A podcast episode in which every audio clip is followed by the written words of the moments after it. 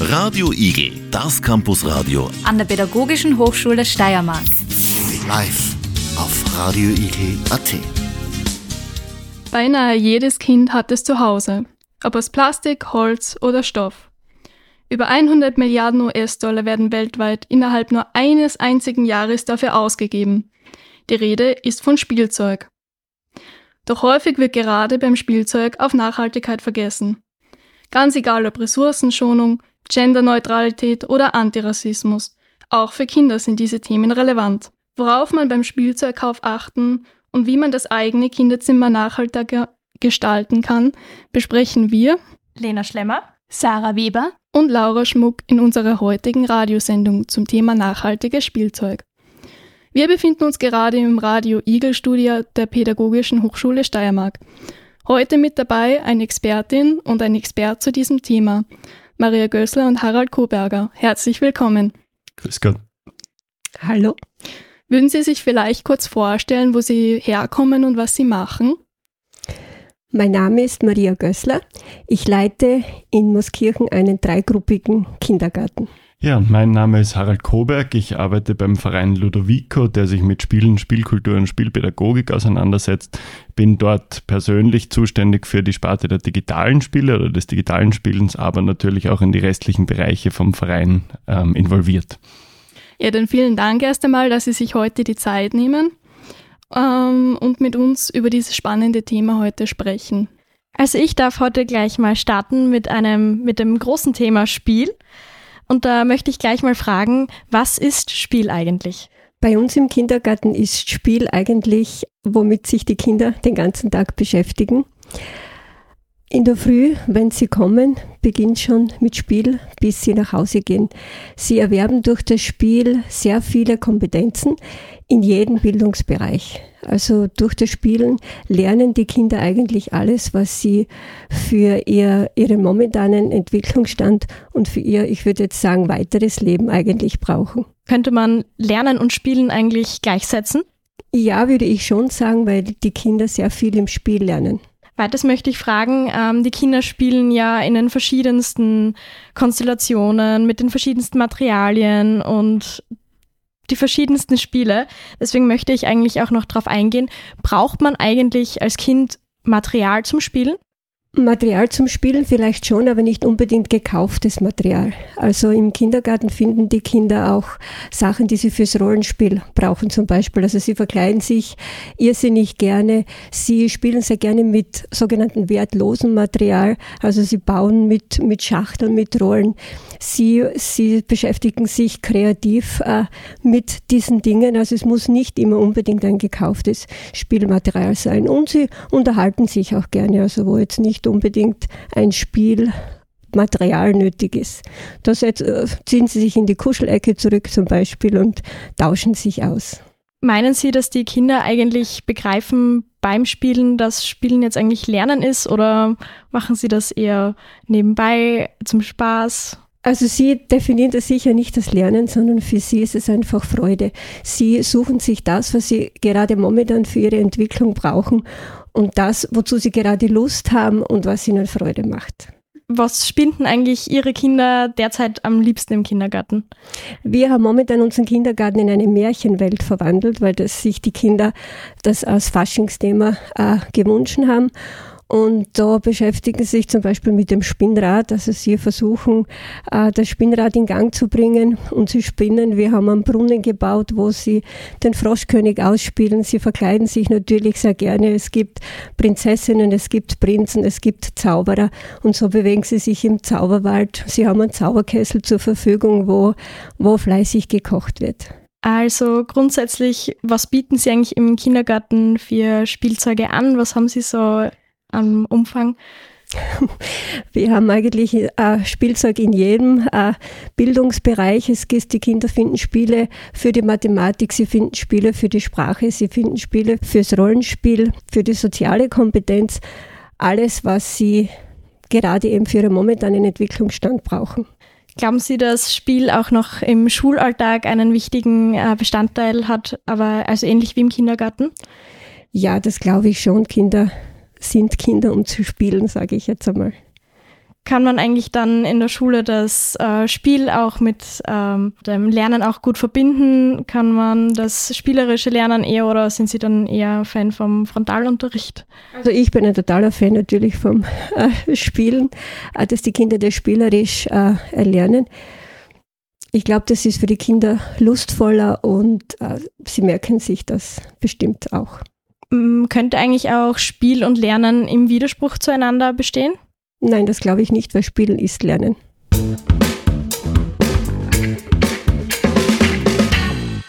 So, wir haben ja jetzt zuvor schon einiges über das Thema Spiel gehört im elementarpädagogischen Bereich. Und nun würde ich gerne noch über den Aspekt der Nachhaltigkeit sprechen beim Spiel. Also nachhaltiges Spiel ist ja eigentlich ein Thema, was meiner Meinung nach eher, also über das eher wenig gesprochen wird, obwohl die Nachhaltigkeit eigentlich so eine große Relevanz in unserer heutigen Gesellschaft hat. Und der Begriff Nachhaltigkeit lässt sich ja vielseitig definieren. Deswegen meine Frage jetzt an Sie. Wie würden Sie Nachhaltigkeit in Bezug auf Spiel oder Spielzeug definieren? Ja, also ich denke, erste, die erste Denkrichtung, die da aufpoppt, ist natürlich die in Bezug auf Ressourcen, also jetzt auf klassische ähm, materialische Ressourcen. Das heißt eben, aus was ist das gebaut, wird er recycelt, ähm, sind diese Dinge auch wieder abbaubar und so weiter und so fort. Das ist sicher das Erste, was im Kopf herumschwirrt, wenn man Nachhaltigkeit hört und auch ein großes Thema oft, wenn es um Spielen und vor allem auch um Spielzeug geht, das ja zumindest in gewissen Bereichen auch recht kurzlebig sein kann. Und natürlich im Weiteren gedacht, so wie ja auch am Anfang dieser Sendung schon gesagt wurde, kann man natürlich die Nachhaltigkeit dann auch auf gesellschaftliche Themen beziehen und sich überlegen, ähm, was für eine Auswirkung hat das Spielen auf die Gesellschaft, wie wirkt das und was hat das eben für eine nachhaltige Wirkung auf die Menschen, die mit diesem Spiel in Kontakt kommen. Würden Sie sagen, die Herstellung also von den Spielzeugen trägt auch zur Nachhaltigkeit bei oder eher weniger? Selbstverständlich. Und das ist ja auch ein Thema, das immer wieder einmal wo auftaucht tatsächlich, wie Sie gesagt haben, oft gar nicht noch so konkret, wie man das in vielen anderen Bereichen der Gesellschaft sieht. Man hat auch teilweise das Gefühl, dass es da ein Kommen und Gehen ein bisschen gibt. Also zum Beispiel bei den Brettspielen war man in den 80er Jahren nachhaltiger unterwegs, als das heute der Fall ist, einfach weil der sogenannte Production Value mittlerweile wieder gestiegen ist bei den Brettspielen und die Leute tolle Drucke und glänzende Schachteln und ähnliches haben wollen. Das heißt, es gibt ein, ein Auf und Ab in, in diesem Zusammenhang. Und wenn es um Spielzeug geht, dann natürlich ganz stark, da wird ja auch viel diskutiert über Plastik und Holz und andere Materialien. Wobei ich denke, es ist da immer wichtig darauf hinzuweisen, dass natürlich ein Spielzeug, das gar nicht erst gekauft wurde, immer nachhaltiger ist als jedes noch so nachhaltig produzierte Spielzeug. Und wie wir auch schon von der Kollegin gehört haben, geht es ja oft nicht um die Masse. Also das, was, das Nachhaltigste, was man wahrscheinlich im Umgang mit Spielzeug tun kann, ist es auf das Notwendige oder auf ein überschaubares Maß zu reduzieren, dann ist natürlich auch das eine oder andere Plastikteil jetzt nicht die Katastrophe. Sie haben ja zuvor schon mal die Ressourcen angesprochen. Würden Sie sagen, ähm, dass ein Produkt, also ein Spielzeug, automatisch nachhaltig ist, wenn es aus nachhaltigen Ressourcen, sprich aus Rohstoffen, die nachgebaut werden können, ist? Nachhaltigkeit ist natürlich immer eine graduelle Sache. Also auch die, der Verbrauch von, von nachwachsenden Ressourcen ist ein Verbrauch. Ähm, dementsprechend reden wir ja auch zum Beispiel in Bezug auf Papier viel von Recycling und, und ähnlichen Dingen. Beim Plastik wird uns oft weiß gemacht, dass äh, recycelt wird, wobei das, wie wir teilweise auch wissen, in der Umsetzung oft gar nicht so klappt, wie man sich das naiv oft vorstellt. Das heißt, Natürlich geht es um beides und natürlich heißt ein, also heißt es, wenn ich ein Spielzeug aus Holz zum Beispiel produziere oder eben aus Papier, das ja ursprünglich auch aus Holz hergestellt wird, äh, das bedeutet noch nicht unbedingt, dass das wahnsinnig nachhaltig ist. Eben ein wichtiger Faktor ist ja auch die Frage, wie lang wird mit diesem Spielzeug interagiert. Und natürlich alles, was ich nur relativ kurz verwende und dann wieder wegschmeiße, ist weniger nachhaltig als etwas, was ich vielleicht sogar über Generationen hinweg an andere Kinder weitergeben kann oder eben auch im pädagogischen Bereich über Jahre und, und oft noch mehr hinaus ähm, verwenden kann. Also Nachhaltigkeit ist ja nicht nur eine Frage der Materialien, sondern sehr stark auch eine Frage der Nutzungsdauer. Das führt eigentlich direkt zu meiner nächsten Frage, weil ähm, Plastik ist eben sehr verpönt, kann man schon fast sagen. Wenn wir jetzt aber eben rein zum Beispiel von der Lebensdauer ausgehen, erhalten ja teilweise Plastik, Spielzeug länger, zum Beispiel Bausteine, als wenn man Holzbausteine hätte. Also würden Sie jetzt Plastik aus diesem Gesichtspunkt aus als nachhaltig definieren, wenn es länger hält als beispielsweise Holzvarianten? Wie eben schon gesagt, es, es ähm, kommt darauf an. Also mir ist es auch wichtig, dass, dass das Spielzeug wirklich ähm, lange hält. Es ist, sind sehr viele im Kindergarten, sehr viele Kinder im Kindergarten, die mit, sich mit diesem Spielzeug beschäftigen. Und wenn das ein Spielzeug aus Plastik ist, das die Kinder gerne haben und das hält sich über Jahre, dann finde ich das in Ordnung. Äh, wir haben auch sehr viel äh, Spielzeug aus Holz und uns ist es auch wichtig, dass man das auch wieder reparieren kann, unser Spielzeug, das wir haben. Ja, wenn da mal was abbricht, dass das jemand wieder reparieren kann und es nicht gleich weggeworfen werden muss. Also sind Sie der Meinung, nur weil ein Spielzeug beispielsweise aus Plastik ist, das heißt nicht automatisch, dass es schlecht ist? Das würde ich jetzt nicht so sagen. Auf, auf die Nachhaltigkeit bezogen, wenn man mit diesem Spielzeug über Jahre spielen kann, dann finde ich das in Ordnung. Würden Sie auch sagen, dass es bei der Wahl des Materials ähm, dann auf die Art des Spielzeugs ankommt? Das ist, denke ich, auf jeden Fall der Fall, weil man muss natürlich immer überlegen, einerseits, was können die Materialien, wie kann man sie nutzen? Dinge, die wasserfest sein müssen, zum Beispiel, sind natürlich oft aus Gummi oder Plastik oder ähnlichen Materialien, ähm, während man in vielen anderen Bereichen gut aufs Papier ausweichen kann. Wir kennen das aber auch aus dem Kleinkinderbereich zum Beispiel, dass da das Papier von Büchern, aber auch von anderen Spielformen äh, oder Spielzeugformen natürlich robuster sein muss und dementsprechend vielleicht nicht so, so dünn, so einfach ähm, und dementsprechend so nachhaltig, wenn man es jetzt ganz einfach ähm, denkt. Das heißt, natürlich geht es immer darum, welches Material macht Sinn. Man kennt ja auch die alten Metallspielzeuge, die teilweise wirklich eben über Generationen hinweg verwendet werden können. Ähm, da ist die Produktion sicher aufwendiger und es werden Ressourcen gebraucht, um das zu machen, aber gleichzeitig habe ich dann etwas, was über lange Zeit wirkt. Dementsprechend eben muss es natürlich immer in Bezug auf die Verwendung gesehen werden. Und dann kann man sich überlegen, macht es jetzt Sinn, auf diese Materialien oder jene Materialien zu setzen. Und ein schwieriges Thema ist natürlich immer auch die haptische und die optische Qualität. Also die Dinge sollen ja schön ausschauen, sollen ähm, sowohl den Kindern als auch teilweise den Eltern oder auch den erwachsenen Spielenden gefallen und gleichzeitig sollen sie sich ähm, auch gut angreifen. Ähm, und auch das ist natürlich eine Frage des Materials. Das heißt, da stellt sich dann, wie ich es kurz zum Beispiel in Bezug auf moderne Brettspiele angedeutet habe, natürlich die Frage, ja, ich kann das aus recyceltem Papier machen, aber wenn das dann weniger Menschen anspricht und weniger gespielt wird, ist es vielleicht eben auch am Ziel vorbei produziert. Und sind Sie der Ansicht, dass bei der, also bei einer nachhaltigen Spielzeugherstellung eher Wert jetzt auf das Material, also auf die Ressourcen gelegt werden sollte oder auf die Lebensdauer? Ich denke eben, das spielt zusammen natürlich. Also es ist die Lebensdauer das Entscheidendere und ich denke auch, wenn man jetzt gesamtgesellschaftlich sich die, diese Nachhaltigkeitsdebatte anschaut, geht es ja mehr um Verzicht auf Konsum als darum, ähm, die einzelnen Objekte irgendwie zu verbessern. Aber beides hat natürlich absolut seine Berechtigung.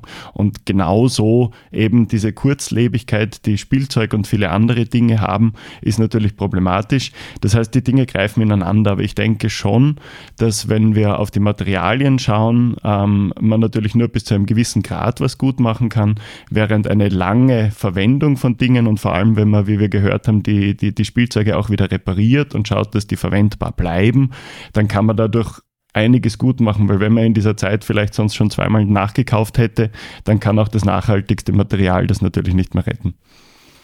Gut, dann noch als abschließende Frage. Was muss sich Ihrer Meinung nach in der Zukunft ändern, also in Bezug auf Ressourcen, auf die Herstellung, Verkauf, damit wir in diesem Bereich dann tatsächlich auch nachhaltig handeln? Für mich ist es einmal wichtig, dass ein Spielzeug gut hält und dass es nicht gleich kaputt wird. Also, dass es nicht so filigran hergestellt wird, dass wenn es ein bisschen bespielt wird, dass es dann gleich kaputt wird und äh, weggeworfen werden muss. Vielen Dank erst einmal und gleich geht es spannend weiter zum Thema Nachhaltigkeit und zwar mit dem Aspekt generationenübergreifendes Spiel.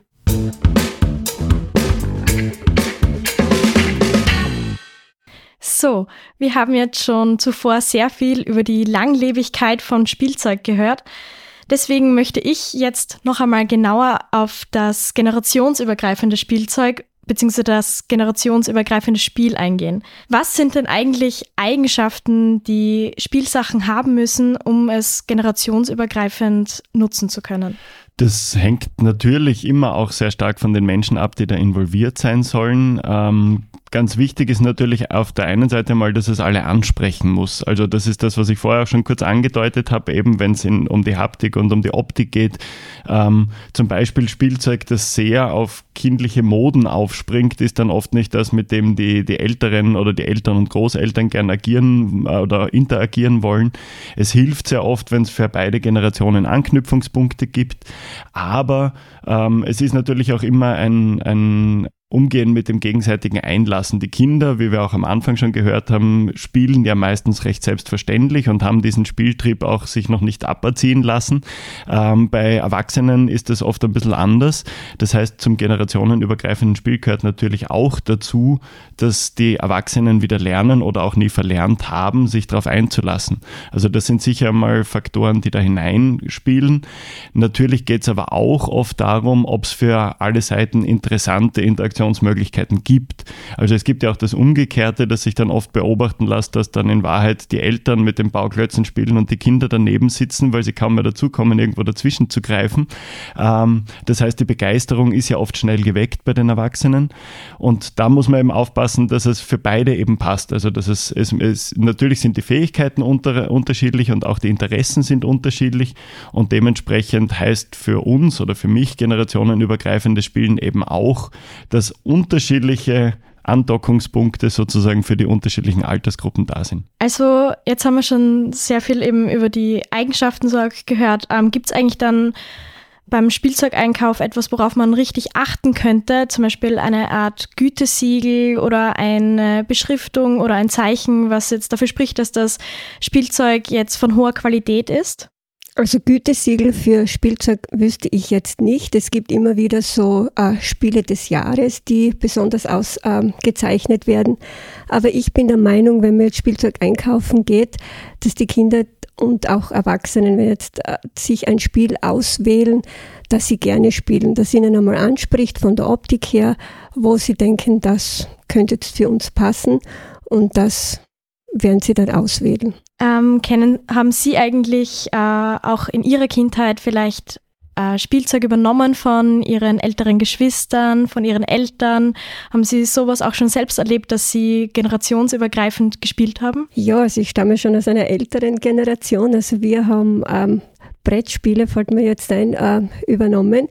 Da haben wir noch keine Spielfiguren gehabt, sondern wir haben wirklich mit Bohnen zum Beispiel gespielt, verschiedene Brettspiele und das haben die, das habe ich mit meinen Eltern gespielt und mit meinen Geschwistern. Und einige Spiele habe ich dann auch noch wirklich äh, in den Kindergarten jetzt übernommen.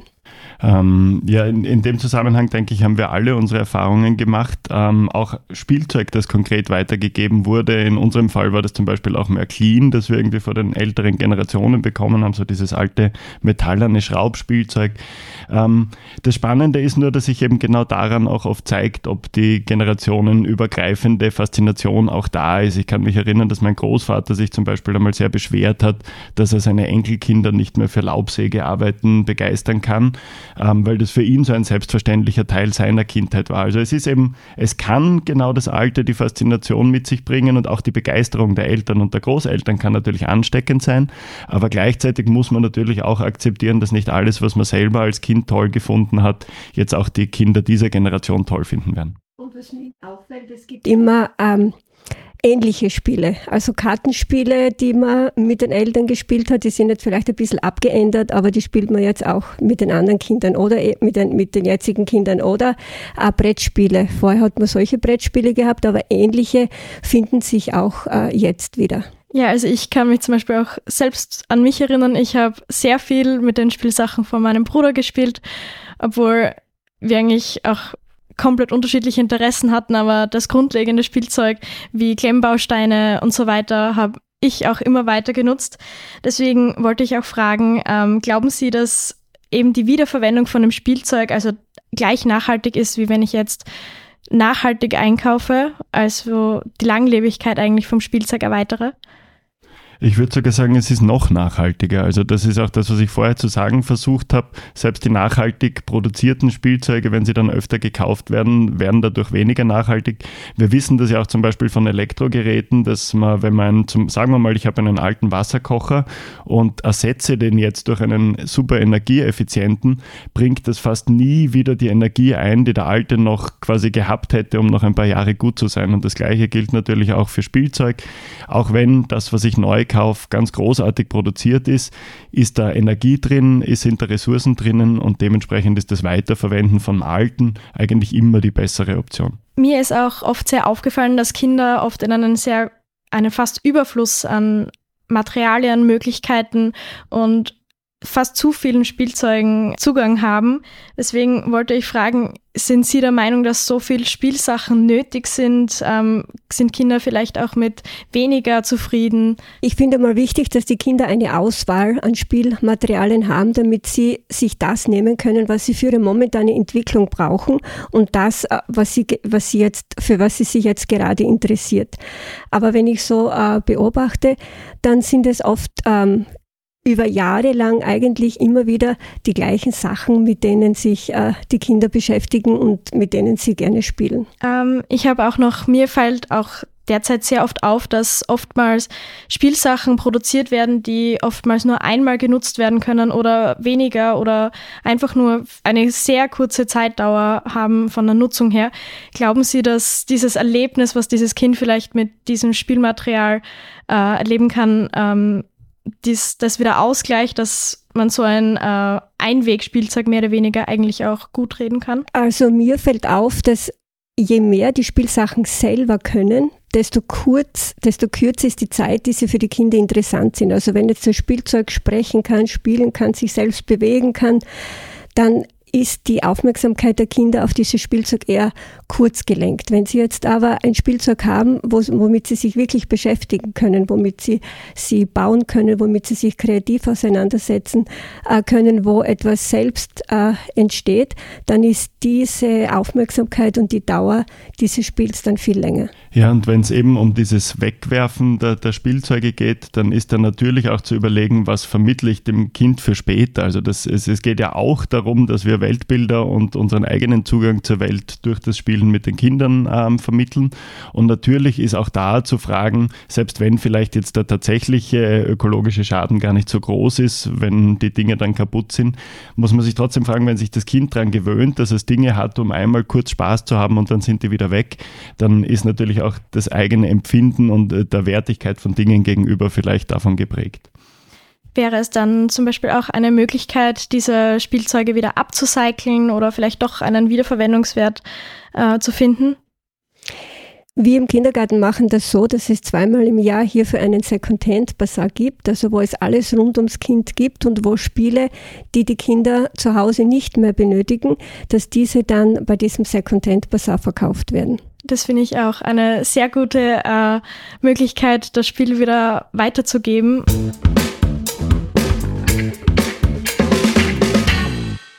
Wir haben uns ja jetzt ausgiebig schon beschäftigt mit den unterschiedlichen Aspekten vom Spiel und der Nachhaltigkeit dessen. Und gerade eben haben wir eben auch die Unterschiede gehört, wie ähm, junge und alte das Spiel wahrnehmen und nutzen. Wo scheinbar auch große Unterschiede sind, das ist zwischen den Geschlechtern. Also Mädchen spielen mit Puppen, Jungs spielen mit Autos. Wie äußert sich der Sexismus also im Spiel? Das kann ich jetzt im Kindergarten nicht äh, so bestätigen. Im Kindergarten ist es so, dass die dass alle Kinder Zugang zu allen Spielen haben. Also es gibt jetzt nicht, da dürfen jetzt nur Mädchen spielen oder da dürfen nur Jungs spielen. Das, das ganze Spielzeug ist, ist für alle Kinder ausgerichtet und es beschäftigen sich auch alle Kinder damit. Also wenn ich jetzt äh, Verkleidungsbereich habe, es gibt Buben, die sich genauso die Kleider anziehen äh, wie die Mädchen.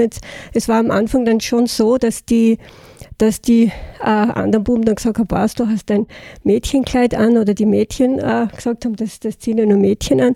Aber wenn man sie dann darauf hinweist, dass auch äh, Mädchen Hosen anziehen, warum können dann äh, Jungs nicht Kleider anziehen, dann hat sich das erledigt und dann, dann äh, fühlen sich die Kinder, die jetzt wirklich äh, Kleider anziehen, auch äh, bestärkt ähm, und tragen das dann auch. Und das ist dann mit der Zeit überhaupt kein Problem mehr. Oder wir haben Computer, die sie zerlegen, da sind die Mädels genauso dabei äh, wie die Buben. Also es gibt jetzt eigentlich nichts, wo man sagen könnte, da halten sich jetzt nur die Mädchen auf oder da halten sich nur die Buben auf. Auch nicht mit Puppen spielen. Buben genauso mit Puppen wie Mädels. Ich denke, in dem Zusammenhang ist es immer auch wichtig hinzuschauen, ähm, woher kommt das. Weil argumentiert wird ja sehr oft und sehr gerne mit biologischen Unterschieden, dass man auch bei Babys oft schon sagt, na, da sieht man eindeutig, das ist der Bub, der interessiert sich jetzt für das Matchbox-Auto oder ähnliches. Ähm, und das ist natürlich bis zu einem relativ weiten Grad absurd, weil man kann durchaus darüber diskutieren, auch wenn auch da die Wissenschaft sehr zurückhaltend ist, ob es vielleicht einen Unterschied im Ehrgeiz oder in der Aggressivität oder so zwischen den Geschlechtern gibt, ob das irgendwie hormonell beeinflusst wird.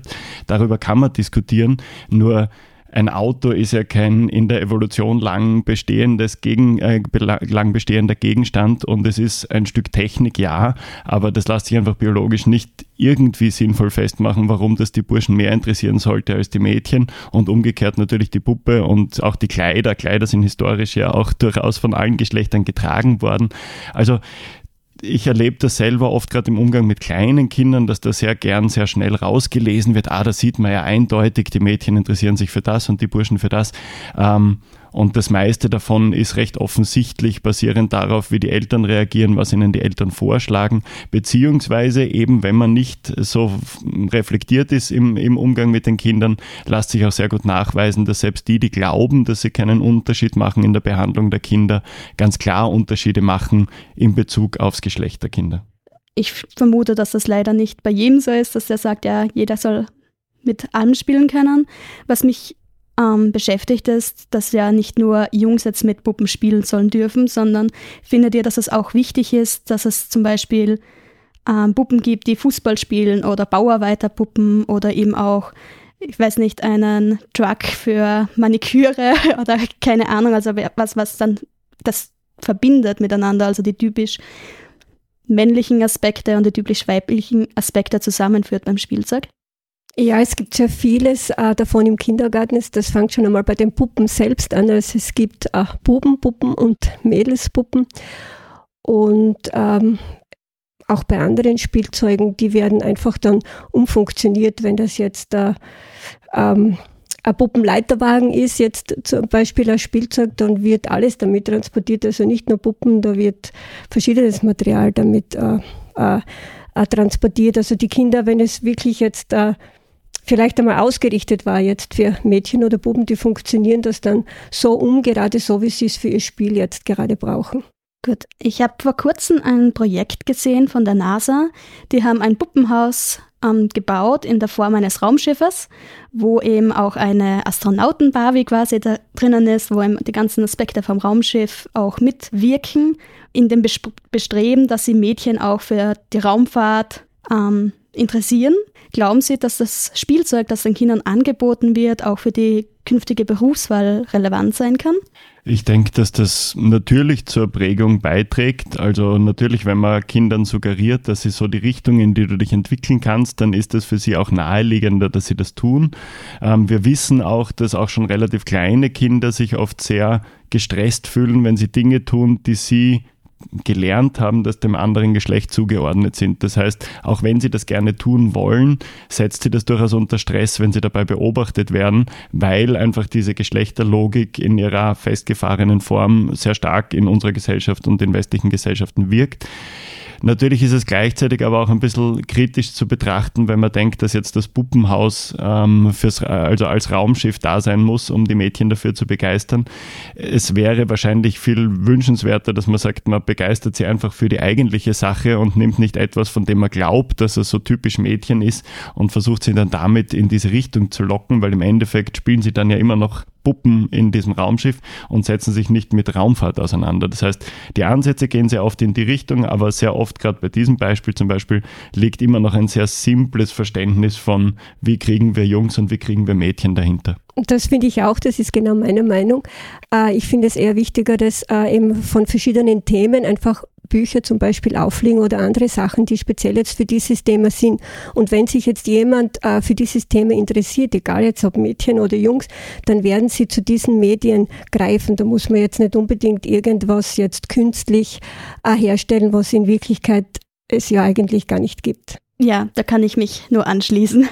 Ähm, wie seht ihr das eigentlich? Oft, wenn man in Spielzeuggeschäften geht, dann sieht man oft so Aufkleber for Girls oder es gibt so Bücher, die direkt nebeneinander liegen und da ist der Kalender for Girls und der Kalender für die Jungs eben, wo dann eben bei den Jungs sind Fußbälle drauf und Dinosaurier und bei den Mädchen eben Mode oder so irgendwas. Wie seht ihr das eigentlich, dass das so präsent dann oft präsentiert wird. Ja, das ist natürlich durchaus ein Problem und es ist vor allem gerade in diesem Bereich schade, dass das teilweise auch wieder sehr zunimmt. Also gerade in Bezug auf die berühmten Klemmbausteine, von denen wir da schon gesprochen haben, da gab es früher eigentlich keine Differenzierung, bis sie dann vor 10, 15 Jahren wieder eingeführt worden ist. Das Problem ist, dass es für den Markt immer wertvoll ist, um die, die Menschen auseinander dividieren zu können und dass dementsprechend auch das Geschlechterthema natürlich eine tolle Möglichkeit ist, dass der Bruder dann nicht das von der Schwester übernehmen kann, weil das ja irgendwie peinlich wäre, sondern man muss wieder neu einkaufen. Das heißt, einfach der Logik des Marktes zu folgend ist es interessant, Menschen in kleine Gruppen zu unterteilen und dann jeder Gruppe das eigene Ding zu verkaufen. Das passiert auch im Kinderspielbereich und überhaupt im Kinderbereich ganz stark. Ich habe das selber erlebt, auch zum zum Beispiel beim Schuhkauf für meinen eineinhalbjährigen Sohn, dass ich in ein Geschäft gegangen bin und gesagt habe, ich brauche Wind, äh, Winterschuhe in der Größe 22 und die erste Frage war Bub oder Mädchen. Und für mich gibt es einfach keinen Grund, warum das bei Winterschuhen ein wichtiges Thema wäre. Und sehr ähnlich ist es natürlich auch beim Spielzeug. Und eben, wenn man zum Beispiel Kleidung und die Motive auf Kleidung vergleicht oder eben Spielzeug und die Motive, mit denen Spielzeug produziert wird, dann merkt man, dass da aber immer noch ganz massiv in diese Richtung gearbeitet wird. Und gerechtfertigt wird das oft damit, dass das die Kinder ja so wollen, was aber kein Wunder ist, weil sie es eben so stark kommuniziert bekommen, dass sie natürlich selber das Gefühl haben, ich als Bub, ich als Mädchen sollte das oder das ähm, gut finden oder das bestätigt meine Rolle. Und darum ist es wichtig, dass man schon bei den ganz kleinen Kindern beginnt, ihr Selbstbewusstsein daraufhin zu stärken, wenn sie sich jetzt auf genau für dieses Spielzeug interessieren, was jetzt, äh, ich sage jetzt mal unter Anführungszeichen, für Mädchen gedacht ist, dass sie wirklich dieses Selbstbewusstsein entwickeln, dass sie hingehen und sich das aussuchen und sich mit dem beschäftigen. Wie glaubt ihr, hat sich die Situation in den letzten zehn Jahren verändert und wie wird sie sich in Zukunft noch ändern? Ja, wie ich schon angedeutet habe, es ist leider nicht nur eine positive Entwicklung. Also es gibt teilweise schon natürlich immer mehr Eltern, die da viel offener mit dem Thema umgehen, die sich auch bewusster damit auseinandersetzen, wie tue ich damit. Ich kenne auch diese Diskussionen jetzt ganz praktisch unter Eltern, wie tut man, wenn das Kind zum Beispiel da ganz ausbrechen will und ganz anders tut. Oft ist ja da auch die Sorge, wie reagieren die anderen Kinder im Kindergarten zum Beispiel. Ähm, das heißt, es gibt natürlich eine positive Entwicklung, aber die ist schon relativ klar auf soziale Gruppen beschränkt, auf gewisse. Und insgesamt sehen wir leider in einigen Bereichen, zum Beispiel auch einfach in der Art, wie Beziehungen geführt werden, dass es da auch einen Rückschritt gibt, der natürlich dann auch bei den Kindern so ankommt. Also wenn die Eltern die Geschlechterrollen klar aufteilen und relativ klassisch ähm, die Aufgaben verteilt werden, dann ist das natürlich was, was die Kinder sehen und was die Kinder kopieren.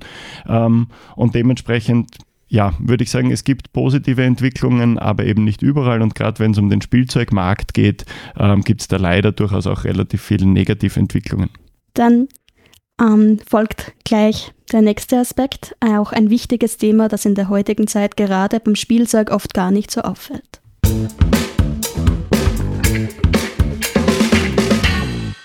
Ja, wie bereits vorhin angekündigt, würde ich jetzt gerne noch auf ein Thema ansprechen, das gerade beim Spielzeug oft gar nicht so offensichtlich ist, nämlich dem Rassismus.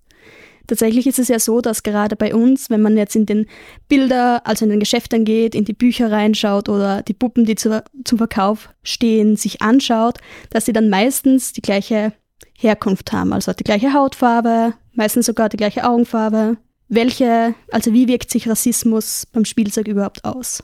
Das ist natürlich ein Thema, das oft sehr subtil mitschwingt und bei Kleinkinderspielzeug oft, glaube ich, noch sehr zurückhaltend, wobei man da, denke ich, eine recht klare positive Entwicklung auch erkennen kann, dass zum Beispiel in Kinderbüchern und Kleinkinderbüchern da immer mehr Wert drauf gelegt wird und man merkt, da wird jetzt ganz bewusst ähm, die Kindergruppe in der Schule oder im Kindergarten anders dargestellt, als das früher der Fall war.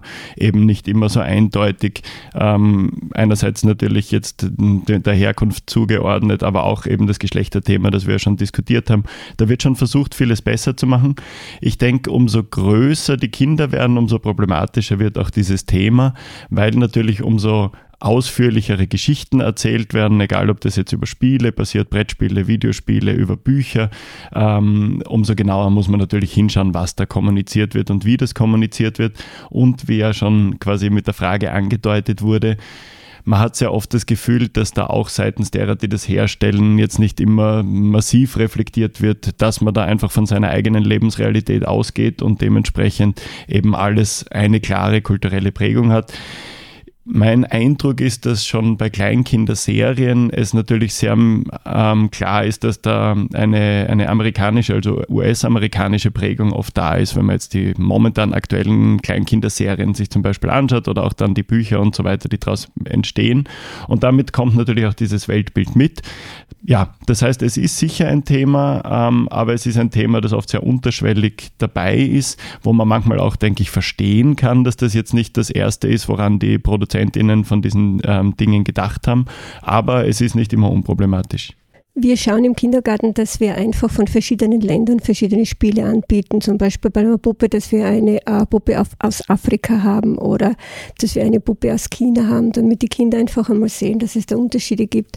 Oder wir haben, wir bieten den Kindern Bilderbücher an, die in verschiedenen Sprachen sind, aus Sprachen von den Ländern, woher die Kinder kommen, dass sie, oder eine Weltkarte oder Tiere aus verschiedenen Ländern, dass sie einfach so ähm, den Zugang haben, dass es Unterschiede gibt und dass sie sich damit beschäftigen und auseinandersetzen. Okay, Sie haben gerade erwähnt, dass Sie eben sehr viele Möglichkeiten für die Kinder im Kindergarten anbieten, sich eben auch mit antirassistischen Spielzeug zu beschäftigen. Wie nehmen die Kinder das auf? Also gibt es da großes Interesse? Nehmen die das auf, dass das anders ist, wie das, dass sie zum Beispiel daheim haben, dass da mehr Vielfalt ist? Ja, sie nehmen das doch an und ähm, eigentlich jetzt, wenn ich über die Puppen nachdenke, dass eigentlich eine afrikanische Puppe, würde ich jetzt einmal sagen, genauso häufig hergenommen wird wie, wie eine Puppe mit weißer Hautfarbe, sage ich jetzt einmal. Und Bilderbücher natürlich, das sind schon in erster Linie die Kinder, die, die auch ähm, diese Sprache sprechen, die aus diesen Ländern kommen, weil sie doch da etwas äh, finden, wo sie sich zugehörig fühlen. Aber dann kommen die anderen Kinder dann neugierig dazu und schauen dann mit. Wie wichtig finden Sie es generell, dass die Kinder sich selbst vertreten sehen in dem Spielzeug, das sie verwenden? Ja, das finde ich sehr wichtig für die eigene Identitätsbildung. Ähm, gerade bei Buntstiften ist es ja auch häufig so, dass eben, wenn man so die Farben kauft, so im Set, dann ist ja meistens eine als Hautfarbe bezeichnet. Das steht ja oft manchmal sogar drauf und das ist immer die gleiche Farbe. Was sagen Sie dazu oder kann man da irgendwie ausweichen? Haben Sie da Ideen, wie Sie das im Kindergarten umsetzen oder wie setzen Sie das im Kindergarten um, dass die Kinder, wenn sie sich selbst malen, auch mit ihrer Hautfarbe wir haben jetzt noch nie ein Kind, das ist eine sehr interessante Frage. Wir hatten bis jetzt noch nie ein Kind mit einer anderen Hautfarbe, muss ich sagen. Und daher äh, verwenden sie natürlich die, die Hautfarbe. Aber auch nicht immer. Also sie malen das Gesicht auch einmal rot an oder blau an oder, oder, oder grün an.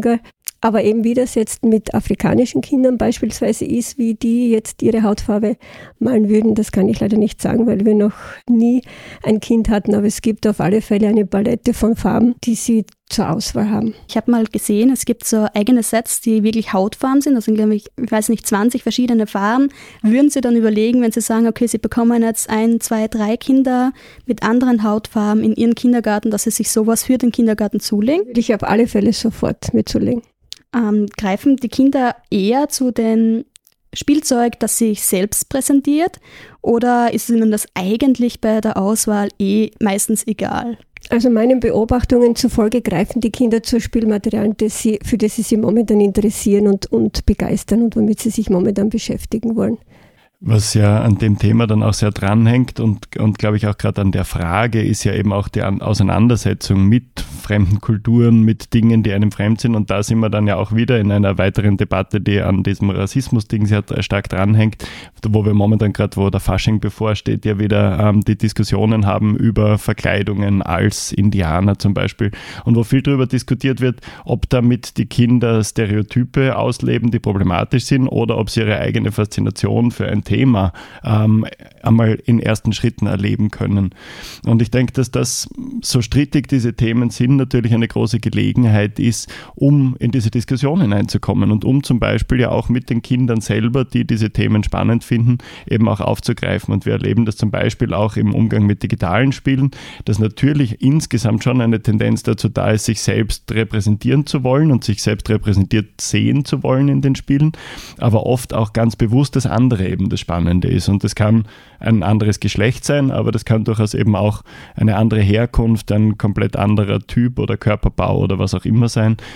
Und eben, so sehr ich sehe, wie komplex da die Diskussionen werden und auch verstehe, warum das so schwierig ist, teilweise zu beantworten, denke ich, da ist immer auch eine Chance, das mit den Kindern und den Jugendlichen, mit denen man zu tun hat, auch zu diskutieren. Sie haben gerade das Thema Verkleiden angesprochen. Da fällt mir jetzt auch noch ein, es gab ja vor kurzem so ganz große Diskussionen zur Neuverfilmung von Ariel, da ja da die Hauptdarstellerin jetzt dunkelhäutig sein soll und viele sich da gesagt haben, ja, das ist voll super für die Kinder, die eben dunkelhäutig sind, weil sie sich repräsentiert fühlen. Andere hingegen sagen, ja, das ist halt schon eine bekannte Figur und wieso sollte man die jetzt abändern? Wie finden Sie das? Sollte man einfach bei neuen Figuren darauf achten, auf mehr Vielfalt einzugehen oder sollte man auch altbekannte Figuren abändern? Ich denke, dass Erzählkultur immer darauf gebaut hat, immer wieder neu erfunden zu werden. Und damit steht es natürlich auch jedem zu, alte Figuren neu zu interpretieren. Wir haben ja ohnehin bei so Figuren wie Ariel eine klare rechte ähm, Zuweisung, was jetzt einfach den gesetzlichen Hintergrund angeht. Das heißt, es sind ja sogar quasi die gleichen, jetzt zumindest von der Firma her, die gleichen Leute, die da den neuen Film machen. Das heißt, Debatten darüber, dass das nicht verändert werden darf, sind in meinen Augen eigentlich immer ein bisschen haarsträubend, weil eben genau so Erzählungen ähm, funktionieren. Und man könnte jetzt ein bisschen provokant sagen, Jesus ist auf unseren Darstellungen eigentlich auch immer ein weißer Mitteleuropäer und auch das wird historisch so nicht stimmen. Da geht man zumindest sogar davon aus, dass es da quasi eine historische Figur als Ursprung gibt. Das heißt, das ist einfach eine Art und Weise, wie bei uns erzählt wird und dementsprechend ähm, steht es, denke ich, jeder Neuerzählung frei, die Geschichte auch neu zu fassen und auch die Figuren zu verändern. Dankeschön. Dann möchte ich noch eine abschließende Frage an euch richten. Wel welchen Tipp wollt ihr unseren Zuhörern nun geben beim nächsten Spielzeugeinkauf? Auf was sollten sie achten? Ja, wie ich glaube ich schon am Anfang recht klar durchklingen habe lassen, mein erster Tipp wäre einfach nochmal drei Nächte drüber schlafen und überlegen, ob dieser Ankauf überhaupt notwendig ist. Das ist allgemein ein Tipp, den ich Menschen in Bezug auf Konsum gebe, ähm, aber ganz besonders beim Spielzeugeinkauf überlegen, wie viel ist da. Ich habe schon einmal kurz erwähnt, ich habe selber einen kleinen Sohn und wir müssen die Hälfte vom Spielzeug wegräumen, weil obwohl wir nichts kaufen, trotzdem einfach so viel da ist. Das heißt meistens die Kinder in unseren gesellschaftlichen Kreisen zumindest, leben im Überfluss und dementsprechend ist, glaube ich, der, der größte Tipp, einfach mal überlegen, ob man das wirklich braucht. Genau, und dazu die Überlegung, ob das Kind das momentan wirklich braucht für die, für die eigene Entwicklung, ob das Interesse jetzt wirklich so groß ist, dass es daran ähm, sich weiterentwickeln kann und, und dass es sich wirklich eine längere Zeit mit diesem Spielzeug jetzt beschäftigen kann. So, vielen Dank einmal. Leider ist die Zeit schon fortgeschritten, das heißt, wir müssen jetzt leider aufhören. Es war auf jeden Fall sehr, sehr spannend, mit Ihnen beiden über dieses Thema, über nachhaltiges Spielzeug zu sprechen und ich glaube, auch für uns war einiges Neues dabei. Wir bedanken uns auf jeden Fall nochmal, dass Sie sich die Zeit heute genommen haben und auch für Ihr Engagement. In diesem Sinne verabschieden wir uns nun und hoffen, dass auch für euch etwas Neues dabei war und wir euch ein wenig inspirieren konnten.